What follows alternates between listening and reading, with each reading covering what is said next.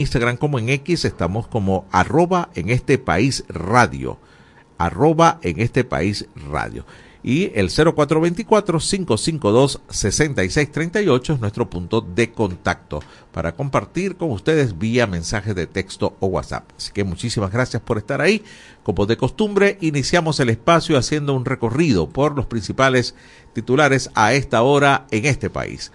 Comenzamos con el diario. Cerraron albergue de migrantes en frontera de México con Estados Unidos por falta de fondos. Autoridades estadounidenses manifestaron su preocupación por el aumento en el flujo de ola migratoria. Han sido disminuidos los fondos eh, para el trato de albergues y de migración en los Estados Unidos. Habrá que observar qué consecuencias va a tener en esto. De, en definitiva, tienen que restringir más porque no pueden mantener a la misma cantidad de migrantes en albergues ni en otras zonas de refugio. Fe y Alegría Noticias.com, página de la casa, Rona Rizquez, sigue ocurriendo ejecuciones extrajudiciales en gran cantidad. Eso lo dijo ayer acá en este programa. Monitor de Víctimas contabilizó 65 ciudadanos que perdieron la vida en enero de 2024 a mano de funcionarios de las policías en cinco estados del país, explicó Rona Rizquez. Seguimos con Contrapunto. Eh, el analista político John Magdaleno. Cuidado, el acuerdo de Barbados puede tener eficacia en la campaña electoral. El consultor político analiza el escenario que sirve y pondera los últimos intercambios de señales entre el oficialismo y la oposición. Avanzamos con el pitazo. Defensores de derechos humanos critican un curso que la DIGESIN eh, realizó para buscar borrar su imagen de torturadores. Según la misión independiente para Venezuela de la ONU, el teniente coronel de la Guardia Nacional Bolivariana Alexander Granco Arteaga es uno de los funcionarios de seguridad del Estado adscrito al DGCIN señalado por presunta comisión de crímenes de lesa humanidad. Seguimos con efecto Cocuyo. Biden anuncia alrededor de 500 nuevas sanciones a Rusia a un día del segundo aniversario de la invasión rusa a Ucrania.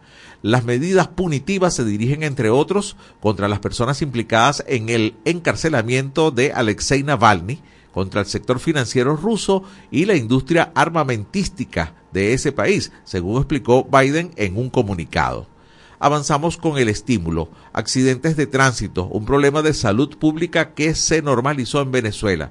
Bueno, parece que todos los accidentes de tránsito culpan a los motorizados. Dice es por el exceso de los motorizados, el descuido, el abuso. Lo cierto es que han aumentado el número de accidentes, ha aumentado el número de accidentes de tránsito en Venezuela y eh, preocupa pues el hecho de que hay mucha distensión y respeto a las señales de tránsito, imprudencia al conducir, no solamente a los motorizados. Seguimos con la página de Run Runes. Encuesta revela que 7 de cada 10 venezolanos ha tenido que emigrar a soluciones de Internet privadas.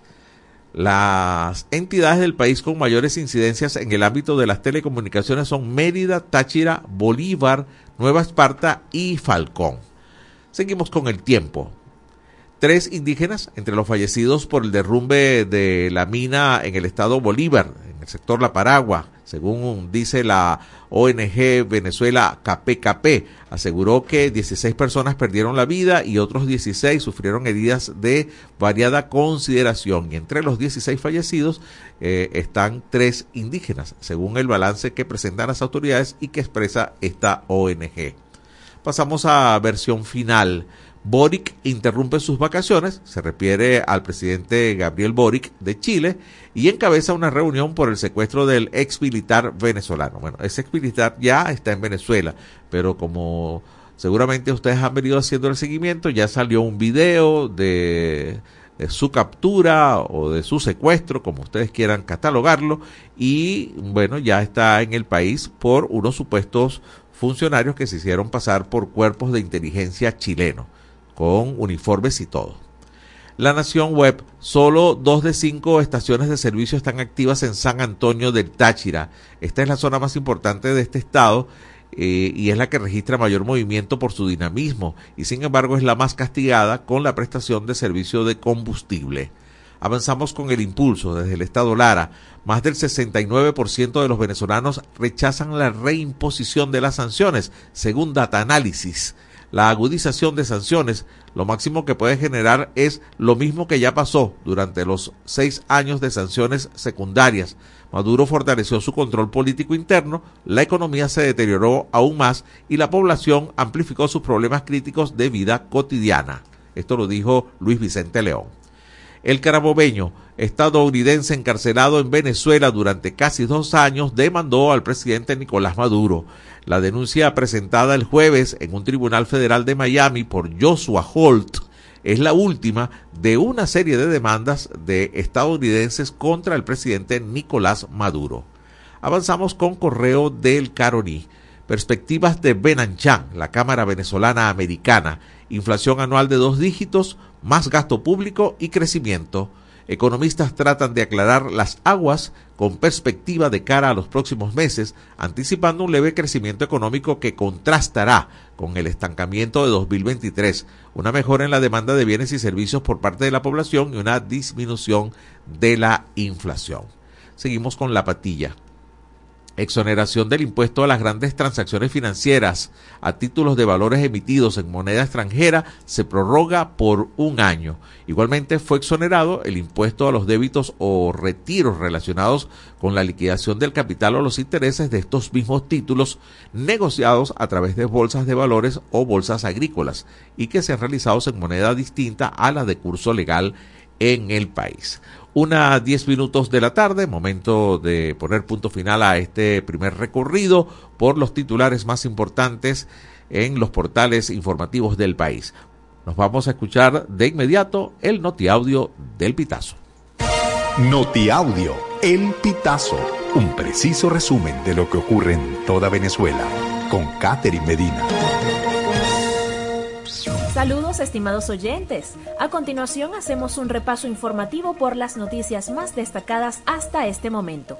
Comenzamos. ¿Por qué los statickets no aparecen en Gaceta Oficial?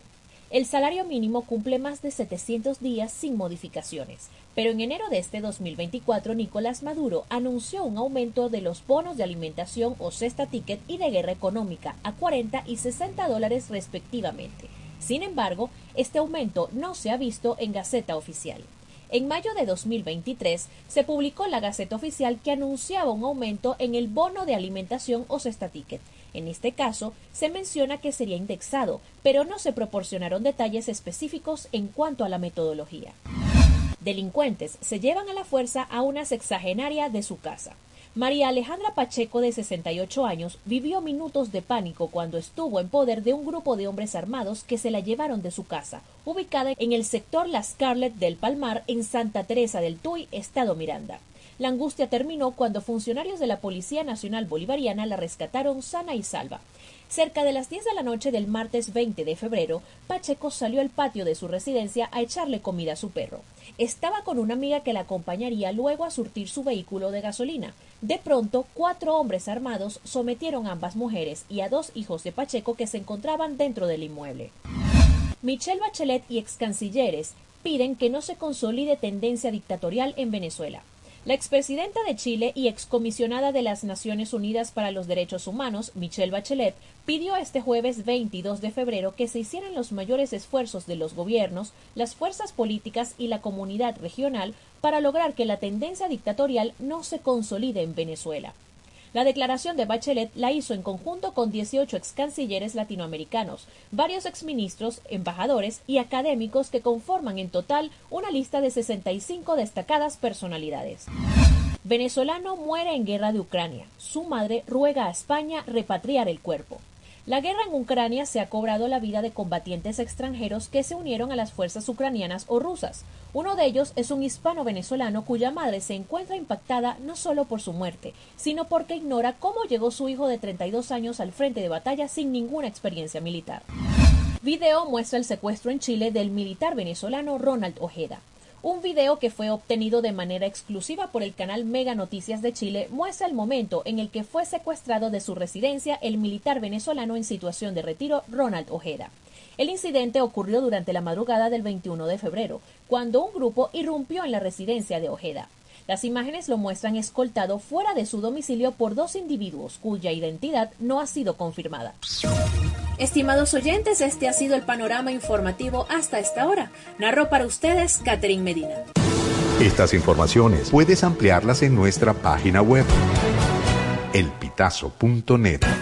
También recibimos tus denuncias vía SMS o WhatsApp a través del 0414-230-2934. Muchísimas gracias, como siempre, a nuestros amigos del Pitazo por brindarnos eh, información a través de el Noti Audio. Vamos a ir a la primera pausa correspondiente a esta hora, pero como siempre les presento la encuesta de en este país del día de hoy. ¿Cuántas horas ha estado sin servicio eléctrico en los últimos días? Una, opción A, dos, opción B, cuatro horas, opción C, seis horas, opción D. ¿Cuántas horas ha estado sin el servicio eléctrico en los últimos días? Es la pregunta de la encuesta de hoy. 0424-552-6638. Vía mensaje de texto o WhatsApp. Esperamos sus respuestas.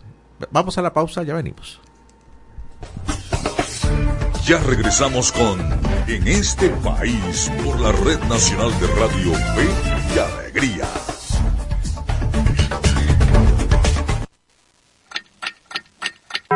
Una de la tarde y 15 minutos. Súbele el volumen a tu fe, con alegría. Súbele, súbele. Jesús ha servido la mesa y nos invita a escuchar su palabra en la Santa Eucaristía. El que viene a mí nunca tendrá hambre. Todos los domingos llegamos a tu casa a partir de las 7 de la mañana. Compartamos como hermanos y vivamos el amor de Dios con la humanidad a través de la señal de Radio Fe y Alegría. ¿De qué color es la piel de Dios? ¿De qué color es la piel de Dios? Dije negra, amarilla, roja y blanca es. Todos son iguales a los ojos de Dios. Con calma y con respeto, todo se resuelve. Y es que hay temas que todos quieren hablar, pero nadie lo dice. Entonces, háblame bajito. Háblame bajito de lunes a viernes a las 6 de la tarde. Háblame bajito por la Red Nacional de Radio Fe y Alegría con todas las voces. Con calma todo se resuelve a la suavecito. Descárgate nuestra aplicación Radio Fe y Alegría Noticias, disponible para iPhone y Android. Seguimos con En este país por la Red Nacional de Radio Fe y Alegría.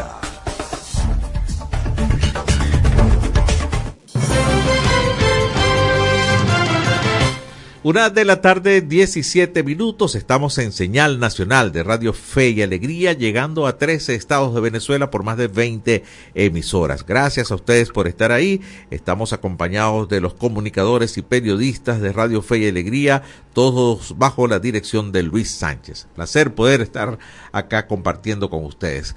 Les recuerdo la encuesta de en este país del día de hoy. ¿Cuántas horas ha estado sin servicio eléctrico en los últimos días? Opción A, una hora. Opción B, dos horas. Opción C, cuatro horas. Opción D, seis horas. 0424-552-6638. Vía mensaje de texto o WhatsApp. Los leemos con muchísimo gusto. Así que bueno, Vamos ya a compartir eh, con nuestro primer invitado. Ya tenemos al hilo telefónico a Orlando Chirinos. Es el presidente de FETRA Cemento. Orlando, muy buenas tardes. Te saluda José Cheo Noguera. Gracias por atendernos. Saludos, José. Buenas tardes para ti, para todo el equipo de Fe y Alegría, para todo el pueblo trabajador que siempre está atento de tu espacio. Un abrazo para todos. Muchísimas gracias, Orlando. A ver, estuvimos, acabo de preguntarle a Francis Mar que eh, estuvimos conversando el año pasado, creo que por noviembre. Eh, bueno, ya han pasado cuatro meses. ¿Algún cambio en la situación del sector eh, del cemento, del sector construcción en estos, en estos cuatro meses que han pasado? Cuéntame.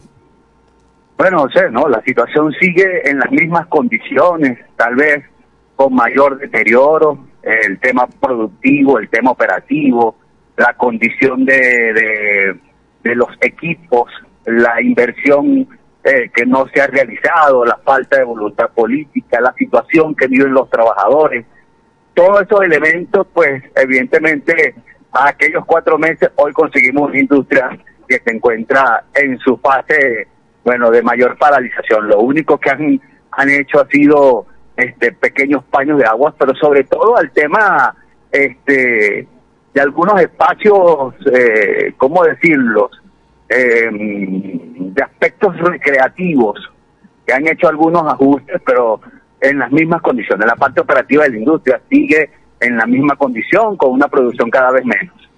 Eh, te pregunto si, si por arte de magia se llegara a reactivar eh, de manera muy rápida, eh, el sector construcción, que, quizás es el, principal motor que, moviliza la industria del cemento, eh, ¿está en capacidad en este momento la industria cementera para responder un, una avalancha de, trabajo que se pueda presentar de repentinamente?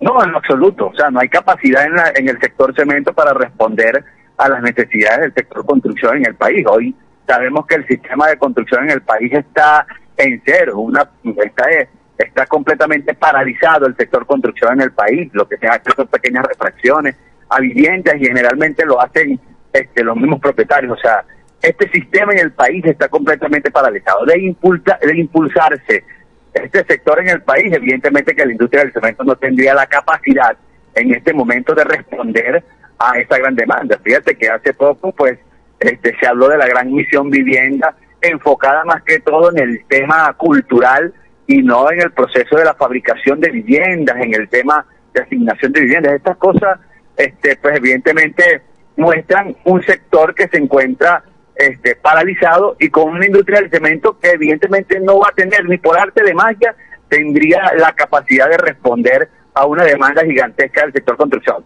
Ejemplo de eso nos pasó en el año 2010 2011, 2009, cuando había este sistema de, de, de, mm, este de la gran emisión vivienda, fíjese, fíjate que más bien tuvieron que importar productos porque la demanda estaba por encima de las 23 de las 23 millones de toneladas métricas de cemento y la industria del cemento estaba produciendo menos de, de, 6, de, 6 mil, de 6 millones de toneladas métricas de cemento. Evidentemente que tuvieron que importar para poder cumplir con esa demanda. Hoy no hay capacidad de eso porque estamos por debajo de un millón de toneladas métricas de cemento anual. Wow. Mm, un millón. De, de un millón. Imagínate, de 23 millones que pudiera haber sido la demanda en ese momento, del 2009, 2010. Qué, Exacto. qué increíble. ¿Han cuantificado ustedes, sus, sus técnicos, el monto de la inversión para recuperar la industria del cemento? Mira, el cálculo con respecto a ese tema, José, ha sido bastante hermético. Lo cierto es que para recuperar la industria del cemento en el país necesitamos por lo menos, por lo mínimo, entre 5 y 7 años para poder recuperar una industria que es importante en el país para el crecimiento, para el desarrollo, este, para la evolución del país. Eh, el, el, monto de cálculo, evidentemente, eh, en dinero eh, es un, es un número muy hermético en función a eso. Lo cierto es que el deterioro que tiene la industria del cemento en el país es el peor de toda su historia productiva. O sea, tenemos una industria paralizada técnicamente, este, con producciones muy bajas, con equipos paralizados. Eh, por lo menos en el caso de Barquisimeto, de tres hornos nada más funciona uno y es intermitente. Entonces, pues esto evidentemente este, genera una inversión gigantesca con tiempo, con compromiso que han tenido los trabajadores que hay para poder recuperar una industria tan importante en el país. Y hay otra cosa que preocupa y es consecuencia de esto que es el sector laboral, los trabajadores. Eh, ¿De qué nómina estamos hablando en este momento y cuáles son las condiciones laborales, salariales, eh, de beneficios de los trabajadores que aún están en esta industria? Bueno, fíjate que la realidad de los trabajadores en la industria del cemento no es una realidad que escapa de la situación del país. En el sector cemento, de pasar a tener las mejores convenciones colectivas, los mejores salarios del país, Estamos hablando hoy de un concepto de salario mínimo de 130 bolívares y lo demás se percibe por el tema del carnet de la patria, de una bonificación que por cierto es potestativa, José, o sea, el trabajador que reclama tiene que saber que ese concepto que lo llaman potestativo no lo va a recibir o definitivamente lo suspenden, lo, lo colocan en una nómina que se llama no convocado y lo castigan con esos 130 bolívares. Ahora, estamos hablando de una nómina que a nivel nacional son 8.520 trabajadores de 17 estados de toda la línea de concreto, transporte, agregado y cemento. En el caso específico de Lara estamos hablando eh, de 530 trabajadores que viven en esa condición. ¿Cuántos están activos hoy en la planta? Estamos hablando de una nómina que activo debe estar como el 60%, el 40% lo tienen en esa nómina de no convocados, recibiendo nada más los 130 bolívares, bueno, porque no hay capacidad, porque no hay la operatividad, la producción necesaria, y otros porque evidentemente se han puesto en el plano de reclamar los conceptos de salarios, de convenciones colectivas, y bueno, los separan, pues los castigan, los colocan en esta nómina y finalmente lo dejan allí un buen rato, pues castigado. Sí, ese concepto no lo conozco yo en la ley orgánica del trabajador y los trabajadores y del trabajo.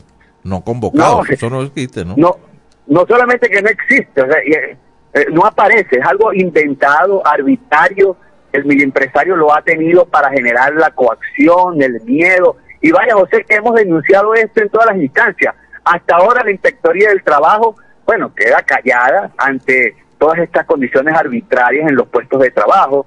Eh, le hemos hecho, hemos elevado esto al Ministerio Público, hemos elevado esto a la Organización Internacional del Trabajo, hemos elevado esto a la mesa de diálogo por el mundo del trabajo que se está dando en el país y hasta ahora el resultado pues ha sido completamente nulo y los trabajadores siguen en esta condición de ser suspendidos cuando hacen un reclamo por temas de salario. Sí, estamos conversando con Orlando Chirinos, presidente de Fetra Cemento. Finalmente, Orlando, han sido invitados ustedes este, como federación a participar eh, en estas conversaciones en las que se está hablando de un salario mínimo que pudiera ser 200 dólares. Ya por ahí Fede Cámaras dijo que eso es imposible, que, que, son 110. Bueno, ¿han participado ustedes como FETRA Cemento eh, en esas actividades?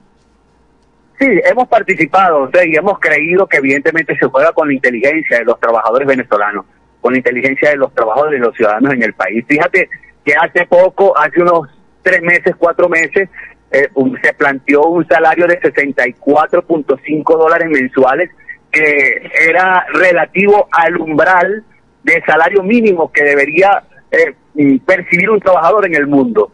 Eh, después salieron manifestándose poco, que son 200 dólares, de acuerdo a una fórmula que hasta ahora la desconocemos, que hasta ahora los trabajadores en el país no saben cuál es la fórmula que se va a establecer, si al final van a ser más bonificaciones que salarios.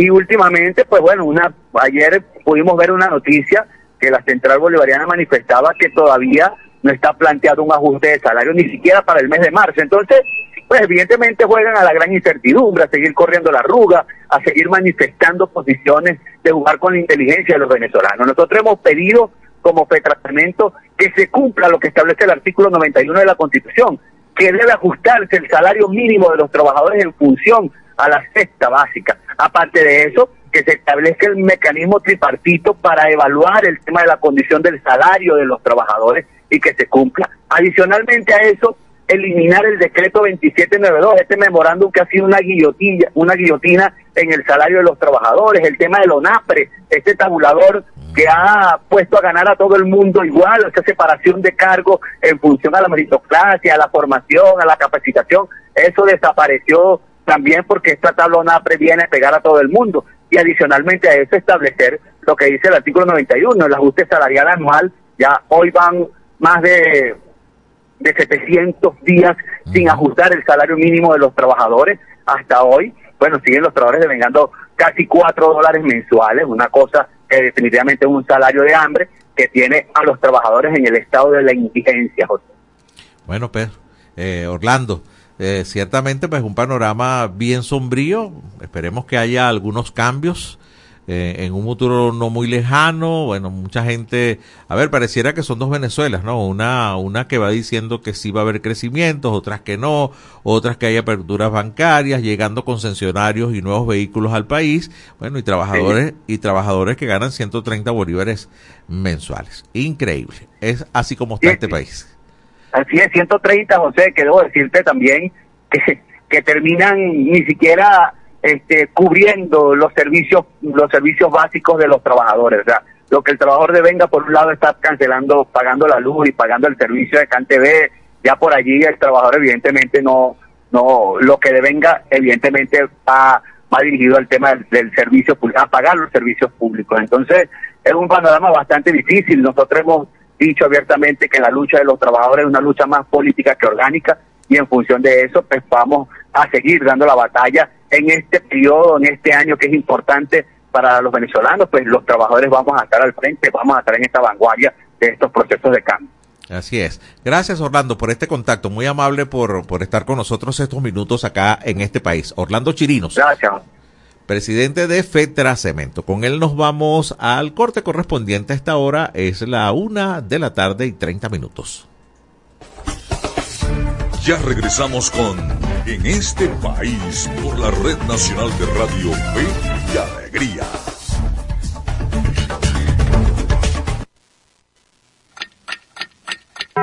Una de la tarde y 30 minutos.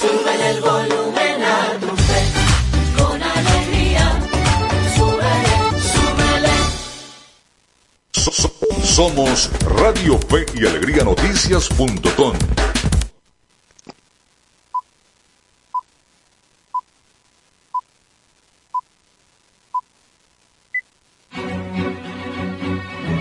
A partir de este momento, más de 25 emisoras interconectadas para llevarte información con todas las voces. Radio Fe y Alegría Noticias.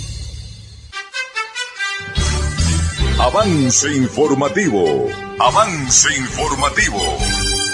Continuamos con los avances informativos. Tres indígenas entre los fallecidos por el derrumbe de mina. La ONG de Venezuela KPKP aseguró este jueves que tres indígenas fallecieron en el derrumbe que tuvo lugar en una mina ilegal en el estado Bolívar, donde 16 personas perdieron la vida y otras 16 sufrieron heridas de variada consideración, según el balance de las autoridades. En una nota de prensa, la organización no gubernamental explicó que tres hombres de las comunidades autóctonas figuran en el listado de víctimas mortales, algo que fue confirmado por autoridades indígenas, según el escrito en el que se exponen las entidades de estos tres fallecidos. Hasta aquí el presente avance informativo. Quien presentó Yorkie Hernández, les invitamos a que continúen disfrutando del programa en este país. Contamos con periodistas en toda Venezuela para llevarles la información en vivo y en caliente. Red Nacional de Radio Fe y Alegría, con todas las voces.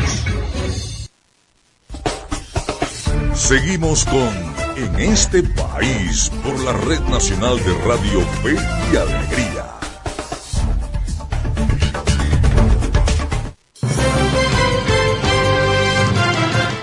Una 32 minutos de la tarde. Gracias por seguir con nosotros en Señal Nacional de Radio Fe y Alegría en este país. Les recuerdo la encuesta de hoy. Ya tenemos algunas respuestas. ¿Cuántas horas ha estado sin servicio eléctrico en los últimos días? Una hora, opción A, dos horas, opción B, cuatro horas, opción C, seis horas, opción D. Te faltó una, Francismar, porque aquí el señor Pedro Aguiar de San Juan de los Morros dice que se las están cortando hasta ocho horas diarias. Eh, llama y, y, que ya se hizo lamentablemente cotidiano los cortes. Bueno, eso no está bien, acostumbrarse a lo malo, ¿no? Eh, eso lo escribe también Carlos Aguiar. Eh, coloca su número de cédula, dice las interrupciones de energía ya son diarias, seis horas por lo menos esta semana. Y el señor que escribe, Pedro García, desde San Juan de los Morros, dice, bueno, que los cortes eran de ocho horas. Habían cesado un poco, pero a partir del primero de febrero volvieron eh, a hacer cortes muy, muy largos. De San Juan de los Morros, en el estado Guárico, escribe el señor Pedro García. Usted también puede opinar a través del 0424-552-6638 vía mensaje de texto o WhatsApp y escuchamos su opinión. ¿Cuántas horas le están cortando la electricidad a diario? ¿Cuántas horas lleva esta semana de corte? Vamos a presentarles a continuación el micro de Venezuela Electoral. Y esto es Venezuela Electoral, una cápsula diaria con noticias e informaciones sobre las elecciones venezolanas. Grupo de dirigentes estudiantiles de la Universidad Central de Venezuela, encabezados por Jesús Mendoza Linares, presidente de la Federación de Centros Universitarios, desarrolló una gira por las casas de estudios de los estados Aragua, Carabobo y Lara, con la intención firme de incentivar a los universitarios a inscribirse en el registro electoral. Esto en función que puedan participar en las elecciones presidenciales previstas para el año 2024. En este sentido, el dirigente universitario afirmó que los jóvenes no nos dejaremos arrebatar el derecho al voto. Desde la ciudad de Barquisimeto, Mendoza Morales hizo un balance de estos encuentros con líderes universitarios y estudiantes y adelantó que los universitarios no se dejarán arrebatar el derecho a participar en los citados comicios precisó Mendoza Morales que el movimiento estudiantil se declara en constante movilización, desde Caracas hasta el Zulia, Nueva Esparta y Cumaná, desde Lara hasta Anzuategui. Vamos a visitar todas las ciudades que tienen universidades en Venezuela porque vamos a movilizar a todos los estudiantes para que se inscriban en el registro electoral, dijo. En este sentido, el dirigente juvenil destacó que van a hacer todos sus esfuerzos por inscribir porque están convencidos que es votando y ganando como podrán superar la enorme crisis que agobia a la juventud y a la educación venezolana. Vía Contrapunto. Los acompañó José Cheo Noguera. Escucharon Venezuela Electoral. Pueden seguirnos en las redes sociales del programa en este país. En este país. A continuación, el Observatorio Venezolano de Fake News y Media Análisis nos presentan con la producción y en la voz de Andrés Callizales el micro Mentiras.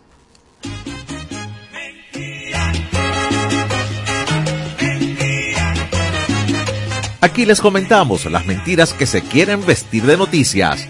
Esto es fake.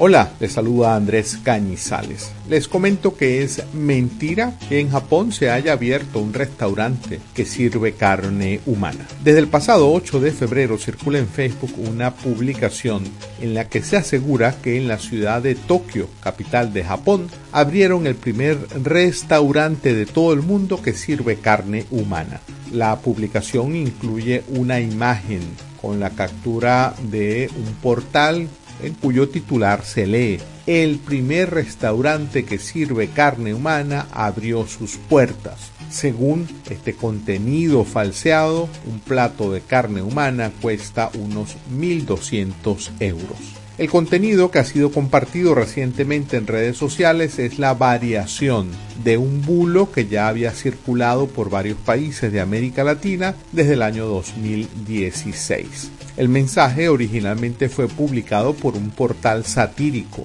El gobierno japonés lo calificó como un absurdo y las autoridades de ese país asiático señalaron que el canibalismo está prohibido. Así que es mentira. No abrió en Japón un restaurante que sirva carne humana.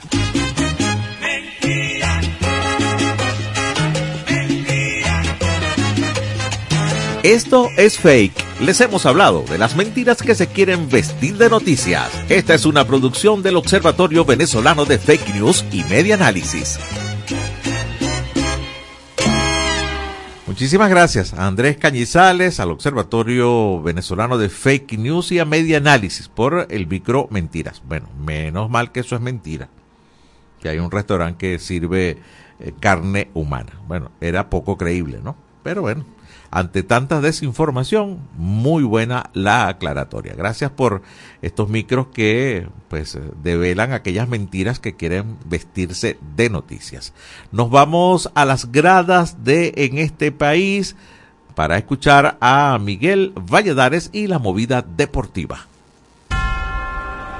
En este país presentamos la movida deportiva con Miguel Valladares. Un gran saludo amigos del deporte, es un gusto reencontrarnos y vivir la previa del fin de semana todos juntos en la grada de este país. Iniciamos el repaso de la actualidad deportiva con baloncesto porque la selección de Venezuela debutó con una victoria en la ventana clasificatoria a la próxima AmeriCup luego de derrotar a Colombia 79 por 60 en un juego realizado en el Domo José María Vargas de La Guaira. Todos los jugadores de la plantilla dirigida por Daniel Seoane anotaron puntos, pero el mejor fue Michael Carrera quien anidó 19 contables con 4 triples en 6 intentos. Además tomó 6 rebotes y dio 3 bloqueos. Todos los cuartos favorecieron a los criollos y terminaron 24-16, 47-34, 60-50 para finalizar con un 79-60. Escuchemos declaraciones del coach Daniel Seoane, cortesía de los colegas de Sport Venezuela. Eh, crecimos juntos, yo como entrenador, ellos como jugadores, y ganar así ante un rival que en los últimos 10 años nos había puesto cerca, eh, es volver un poco a, lo que ha sido nuestro dominio con ellos en los últimos años. Muy contento por eso, por cómo defendimos, por cómo los jugadores eh, se ajustaron al plan y por haber puesto a todo el mundo en campo, que eso nos da frescura para el domingo. David Cubillán anotó 13 puntos, mientras que Joan Nercifontes y Pedro Chourio sumaron 11 contables cada uno. Ambas selecciones se volverán a encontrar el domingo en Medellín. En el otro resultado del grupo, Argentina sufrió más de la cuenta, aunque terminó derrotando por amplio marcador a Chile en Mar del Plata con pizarra de 90 por 78. Y saltamos a la cancha de fútbol porque hoy arranca la cuarta jornada de la Primera División de Venezuela. El plato fuerte se jugará en Caracas cuando Portuguesa esté recibiendo al Deportivo Táchira. Portuguesa viene de jugar su partido de ida en la Copa Libertadores ante Palestino en el Brígido Iriarte cayendo 1-2, así que buscará un respiro ante uno de los tres líderes que tiene la tabla. El otro encuentro del día, la sorprendente UCB que también está en el liderato, estará recibiendo al Monagas Sport Club. Mañana, Deportivo La Guaira jugará de local ante la Academia Puerto Cabello que también perdió esta semana en Libertadores. Estudiantes recibirá al Caracas en Mérida, mientras que Zamora hará lo propio ante Rayo Zuliano. La jornada 4 se cierra el domingo con los encuentros entre Carabobo, Angostura y Metropolitanos Inter de Barinas. Y seguimos con el Panamericano de Lucha que se lleva a cabo en Acapulco, México. Allí el venezolano Luigi Pérez sumó una presea de bronce luego de vencer al estadounidense Alan Vera 5-3 en la división de los 97 kilogramos de la lucha greco-romana. Luis Avendaño también aportó a la cosecha nacional al ganar plata en los 87 kilogramos, mientras que Raiber Rodríguez fue oro. En la rama femenina, Mariana Rojas fue plata en los 50 kilogramos, mientras que Astrid Montero ganó bronce en los 62 kilogramos. Soleimi Caraballo quedó a las puertas del oro al caer en la final de los 68 kilos para añadir otra plata. Y nos vamos con información de la Recopa Sudamericana. Ayer la Liga Deportiva Universitaria de Quito, con el barinés Jan Hurtado como titular, derrotó en el partido de ida 1-0 al Fluminense, campeón de la Libertadores. El vino tinto, que es ficha de Boca Juniors, jugó 70 minutos. De esta forma llegamos al final del repaso por la jornada de hoy, deseándoles que tengan un gran fin de semana full deportes y nos reencontramos el lunes en la grada de este país. En este país presentó La Movida Deportiva con Miguel Valladares. Gracias Miguel, como siempre, con este resumen importante, muy completo, que tiene que ver con la actividad deportiva en el país y tal como él dice, con esta previa de fin de semana. Como siempre, eh, importante los fines de semana para desarrollar actividades deportivas. Seguimos recibiendo respuestas, seis horas, nos coloca acá un oyente del cual no tengo más información, solo su número, y por acá, con respecto a la pregunta, dice, buenas tardes, esa pregunta es de forma consecutiva hasta las horas sin luz o de forma intermitente, porque aquí en San Juan, me imagino que San Juan de los Morros, la luz se va varias veces al día, sin ningún orden establecido ni notificación, escribe Lisbeth Zambrano. Gracias, Lisbeth. Bueno, sí, cierto, son horas diarias, pueden ser horas diarias. Una hora diaria, dos horas diarias, tres cuatro, o las que usted dice, como nos escribió hace rato un gentil oyente, que son ocho horas diarias. Eh, en mi casa, por ejemplo, nos están metiendo entre seis y ocho horas en menos de 24 horas. A ver, cortan en la noche de 7 a 11, por ejemplo, y después al día siguiente a las 11 de la mañana hasta las 4 de la tarde. Entonces suman ocho horas en menos de 24 horas. Es terrible. Sigan ustedes participando en esta encuesta a través del 0424-552-6638. Momento de la pausa, regresamos con más de En este país. Ya regresamos con En este país por la Red Nacional de Radio Fe y Alegría.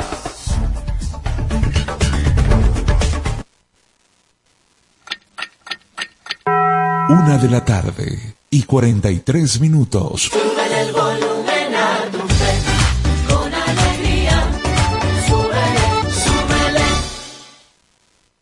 Amigos y amigas de Contacto Sur desde Ecuador. Es una base militar encubierta. Asociación Nicaragüense Pro Derechos Humanos. Afectó derechos políticos y de participación.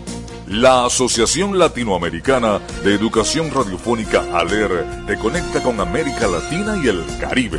Contacto Sur hace todo un recorrido desde Teotihuacán, México, pasando por toda Latinoamérica hasta la Patagonia en América del Sur. Contacto Sur, el mundo desde nuestro mundo, por Radio Fe y Alegría, con todas las voces. La escuela en la radio. Aprende desde casa con el equipo pedagógico del programa Escuela de Fe y Alegría Venezuela y el Instituto Radiofónico Fe y Alegría. La escuela en la radio de 4 a 5 de la tarde por la Red Nacional de Radio Fe y Alegría. Descárgate nuestra aplicación Radio Fe y Alegría Noticias. Disponible para iPhone y Android.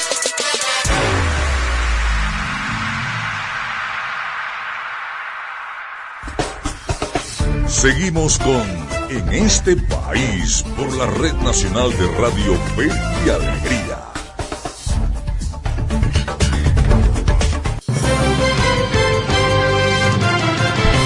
Una de la tarde, 45 minutos. Seguimos en este país a través de la señal nacional de Radio Fe y Alegría.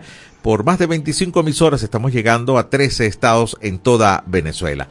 Les recuerdo la agenda, la encuesta de en este país del día de hoy. ¿Cuántas horas ha estado sin servicio eléctrico en los últimos días? Bueno, puede ponerlas a diario si usted quiere, ¿no? Nosotros hemos estado dando varias opciones. Una hora, opción A, dos horas, opción B, tres horas, opción C, seis horas, opción D. Así que 0424-552-6638, usted puede participar vía mensaje de texto o WhatsApp. Gracias por esa participación de antemano.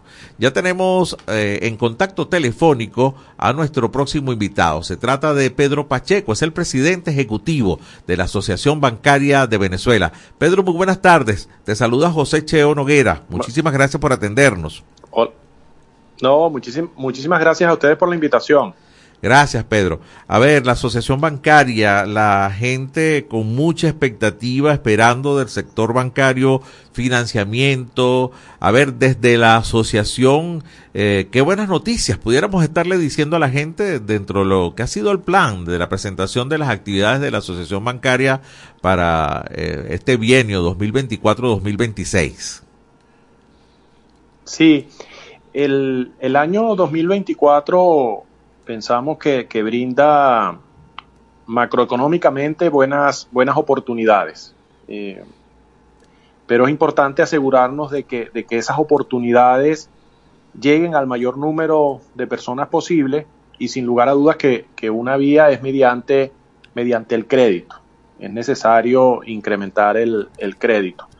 Recientemente, en una reunión que, que sostuvimos con las autoridades del gobierno nacional, eh, hicimos cinco propuestas en esa, en esa dirección.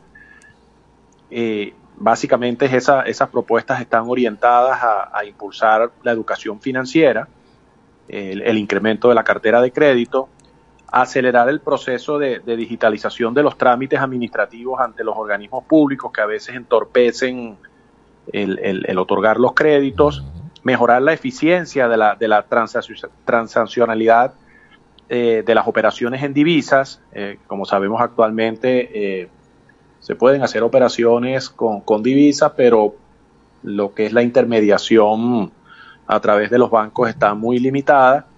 Y el otro, el quinto tema es la profundización de la, de la inclusión, de la inclusión financiera. Como tú mencionabas, hay muchas expectativas en relación a aumentar el crédito, la asociación bancaria, pues con estas propuestas está, está en, esa, en esa línea, pero siempre también administrando las expectativas. Eh, cuando comenté al principio que este año 2024 brinda buenas oportunidades macroeconómicas, eh, también eh, pues hay que partir de la, del hecho de que durante los últimos 10 años tenemos una caída del Producto Interno Bruto en forma significativa el país requiere de grandes inversiones, justamente con uno de los temas que, que, tienen allí la encuesta hoy al aire, que es el tema de, de, la energía eléctrica, sin lugar a dudas que allí hay que hacer grandes inversiones para, para superar ese problema y que eso acompañe al, al crecimiento tan necesario para el país. Pero el tema del crédito es medular, no hay forma de, de superar los niveles de pobreza, no hay forma de llevar a cabo emprendimientos si no se reactiva el crédito. Sí, así es. Esta, esta mañana fuera, fuera de la radio, fuera del programa, estuve conversando con el presidente de ADANCO, que es la Asociación de Distribuidores de, Automotriz, de Automóviles y Maquinarias de Centro Occidente, y, porque estamos viendo que están llegando vehículos y marcas que se habían ido del país a, a Venezuela nuevamente. Y, y, yo le pregunté que, bueno, que por qué estaban llegando tantos carros al país. Y es que dijo, bueno, que ya hay, algunos bancos privados en Venezuela que están ofreciendo eh, financiamiento hasta de 48 meses para adquirir vehículos nuevos. Eh, ¿Eso sería parte de lo que eh, es esta apertura de la que estamos conversando, Pedro? Sí, y aprovecho la oportunidad para lo que estás hablando de, en el caso particular de, del sector automotriz. Sí, hay, hay algunas empresas, algunas marcas de, automóviles que están llegando al país y que ellas mismas esto, van también a dar, a dar crédito. Sí. Eh, y eso se le, se le, ha establecido como condición de que esas marcas que están regresando, pues también otorguen crédito. O sea, la, necesidad del crédito eh, es un elemento, es un elemento fundamental. Nosotros eh, consideramos que, que, buscar la forma de, de aprovechar la cantidad de depósitos en dólares, que, hoy en día eh, sabemos que, se puede prestar de esos dólares hasta un 30%, pero eh, se presta, pero luego no hay forma, digamos, que la banca lo reponga. O sea, estamos buscando allí mecanismos para que, para que ese porcentaje de prestar en dólares, pues también se incorporen a la economía, porque actualmente no, no están incorporados al, al crédito. Entonces, pensamos que sí, que hay márgenes de maniobra, eh, repito, el, el, año 2024 en cuanto a las variables macroeconómicas, donde se espera una inflación eh, inferior a los dos dígitos, que sigue siendo muy alta, pero con una tendencia favorable, eh, con crecimientos que comparativamente con años anteriores pueden ser alrededor del, del, entre el 8 y el 10%, si, si, bueno, también hay que tomar en cuenta de que estos escenarios pues dependen mucho de todo lo que tiene que ver con, la flexibilización o no de, la, de las sanciones económicas. Estamos esperando finalmente qué va a pasar con la licencia 44 en, en abril.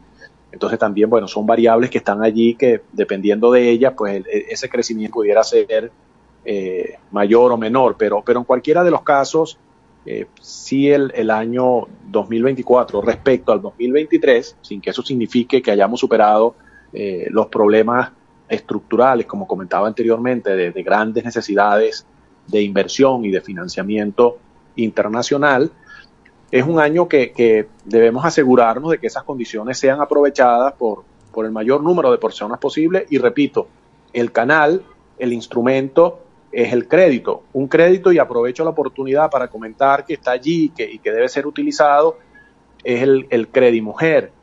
Eh, ese es un crédito en unas condiciones favorable, donde cualquier mujer eh, emprendedora, cualquier mujer que trabaje por cuenta propia, un, profesional de las distintas áreas, economía, un contador, tecnología, que necesite reemplazar un equipo de computación, por dar un ejemplo, eh, bueno, allí existe, existe una alternativa que, que, es de data, que es de data reciente y que la banca está impulsando en este año 2024. Allí los créditos de, este programa Crédito Mujer, que pueden ir desde créditos para, para emprendimientos, digamos, de bajo calado, como pueden ser 100 dólares, 200, pero pueden llegar a ser mil dólares, cinco mil, veinte mil dólares. Entonces allí hay una, hay una buena oportunidad para, para estas mujeres emprendedoras eh, tomar ese crédito y potenciar su, su economía eh, familiar. Qué bueno. Estoy conversando con Pedro Pacheco, es el presidente ejecutivo de la Asociación Bancaria de Venezuela. A ver, ante pues la imposibilidad de la banca tradicional, comercial, de, participar y de, poder abrirse a un crédito mucho más eficiente, ¿cómo ven ustedes desde la Asociación Bancaria eh, iniciativas como Cachea, por ejemplo, el de que tú puedas recibir depósitos en divisas o en instrumentos como Sinly, por ejemplo, que, que son aplicaciones de tarjetas de crédito. ¿Cómo, cómo han recibido ustedes eso? Mira, todo lo que vaya en pro de, del desarrollo y, de, y del progreso del país es bienvenido. Ninguna de estas herramientas, ninguno de estos eh, instrumentos son excluyentes. Eh, creo que los, los, necesitamos a todos.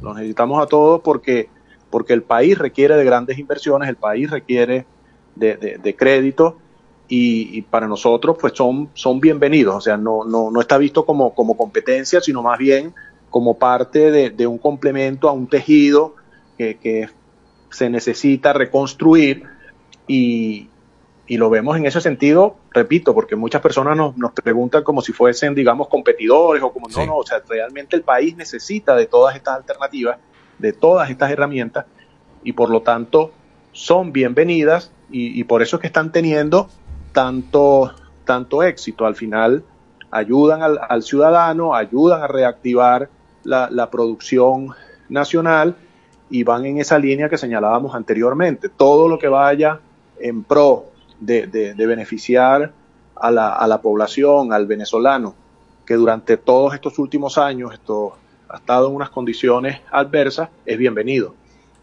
Bueno, qué bien. Bueno, Pedro, te agradezco mucho este contacto. Quizás, una pregunta que me gustaría si puedes contestarla en un minuto. ¿Cómo está el tema de la seguridad informática en la banca venezolana? Eh, o sea, no, lo pregunto porque haya habido algún suceso o algún hecho que, que pudiera estar eh, atentando contra la seguridad, sino que entiendo que eh, esas son plataformas que necesitan una inversión constante. Entonces, en ese tema, ¿cómo anda la banca venezolana? Mira, el, eh, ese es un tema importantísimo. De hecho, nosotros estamos organizando un evento de ciberseguridad que pensamos eh, lanzarlo para, para, el mes de abril.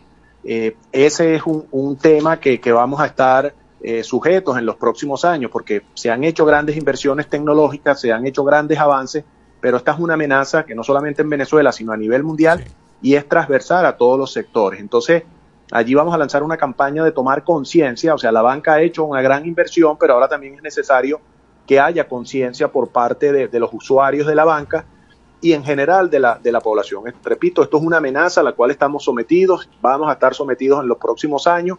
Esto va a ser un denominador común de que las empresas en general, todos los días, y no es la banca, todas las empresas todos los días están siendo sujetas a, a lo que se llama los ciberataques. Por lo tanto, debemos prepararnos y eso también es parte de la educación financiera que hablábamos anteriormente.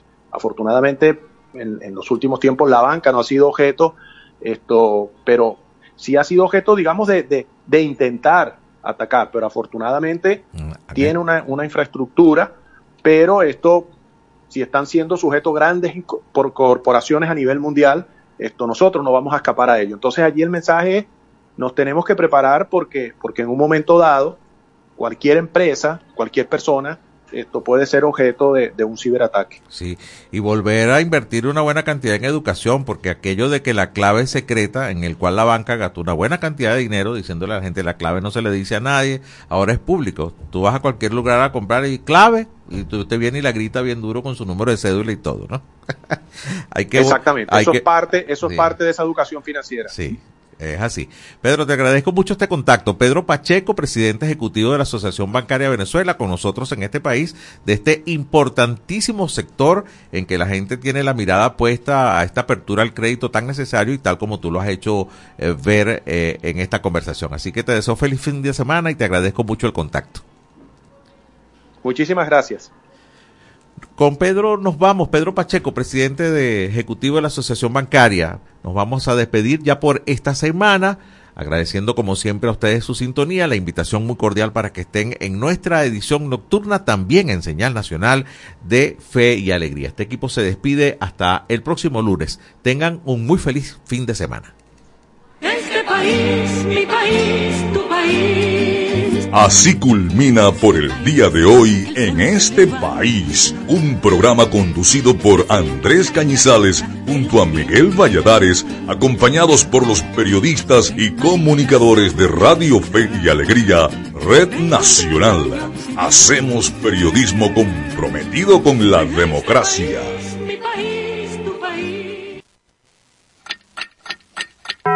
Una de la tarde y 58 minutos.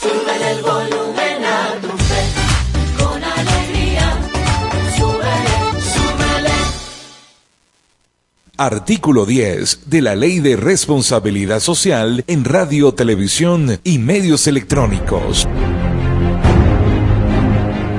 Domingo Antonio Sifontes, el terror de los ingleses.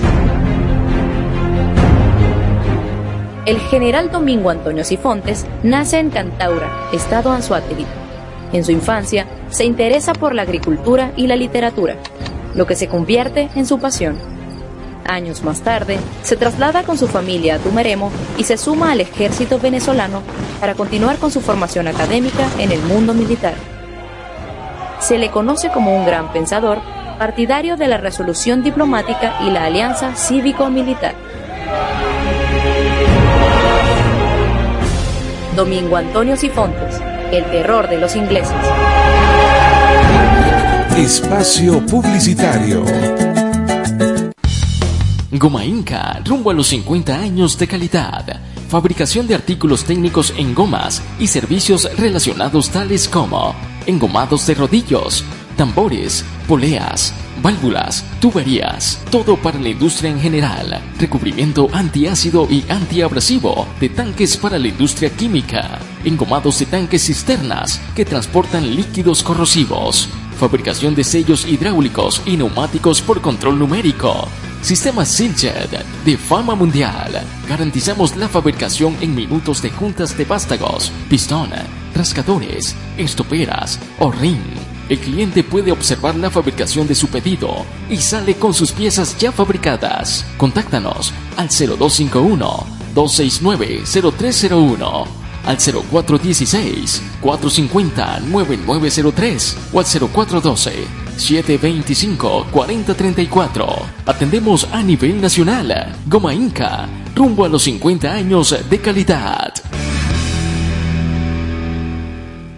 Excelencia y calidad, embutidos Alimex. Alimex es variedad de todo para comer. Excelencia y calidad, embutidos Alimex. Hazlo más práctico y divertido. Embutidos Alimex.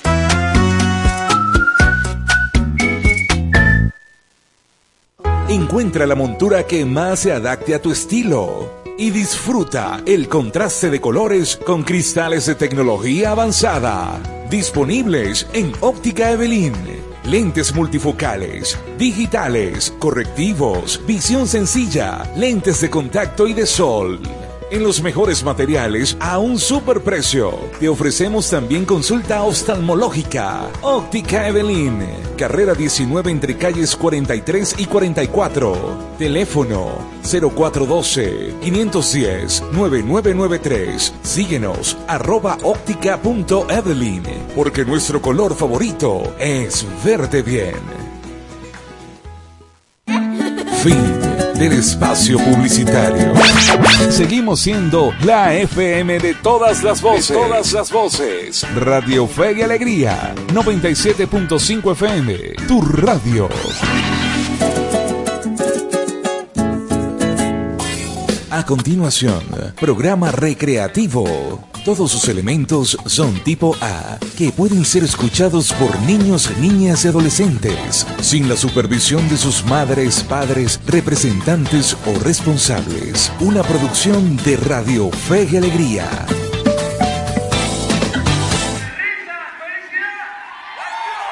Escucha Free Cover y sus invitados, tus artistas favoritos en el formato que más te gusta.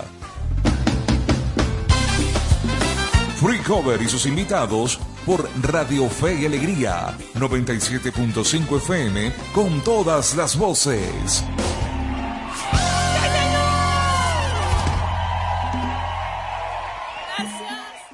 Lo mejor de la música en Free Cover y sus invitados. Free Cover Venezuela presenta especial con Ronald Borjas y suena en Radio Fe y Alegría.